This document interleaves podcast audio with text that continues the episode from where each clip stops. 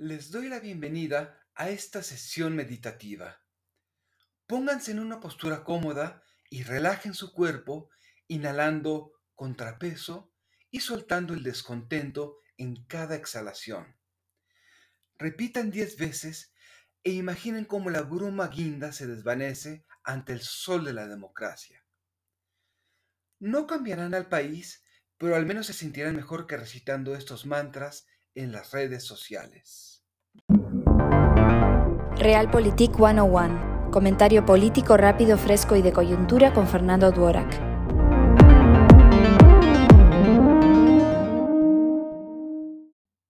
Llevamos años creyendo que el descontento contra el gobierno se desbordará con tal magnitud que se convirtiera en un tsunami electoral que arrasará contra Morena, ya sea este año o en 2024.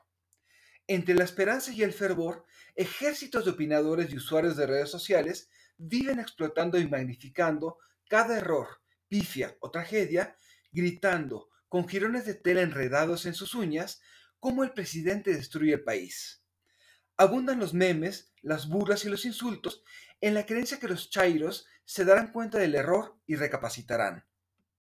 Sin embargo, es absurdo creer que basta con invocar el descontento para que se manifieste.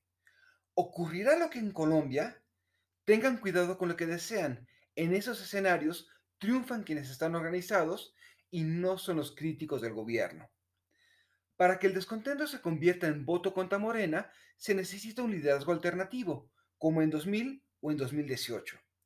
Es inútil preguntarse por qué López Obrador llegó al poder quejándose de lo que hoy protege, si se olvida cómo convirtió el hartazgo en votos.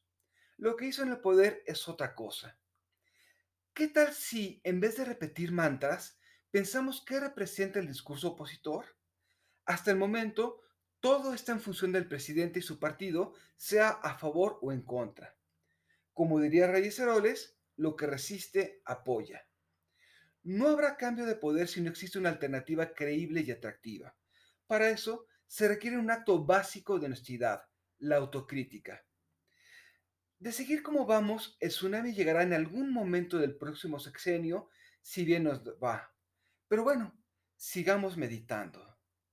Soy Fernando Duarac y esto es Realpolitik 101. Hasta la próxima. Sigue a Fernando Duarac en Twitter y en Facebook. Visita fernandoduarac.com para más información y análisis político.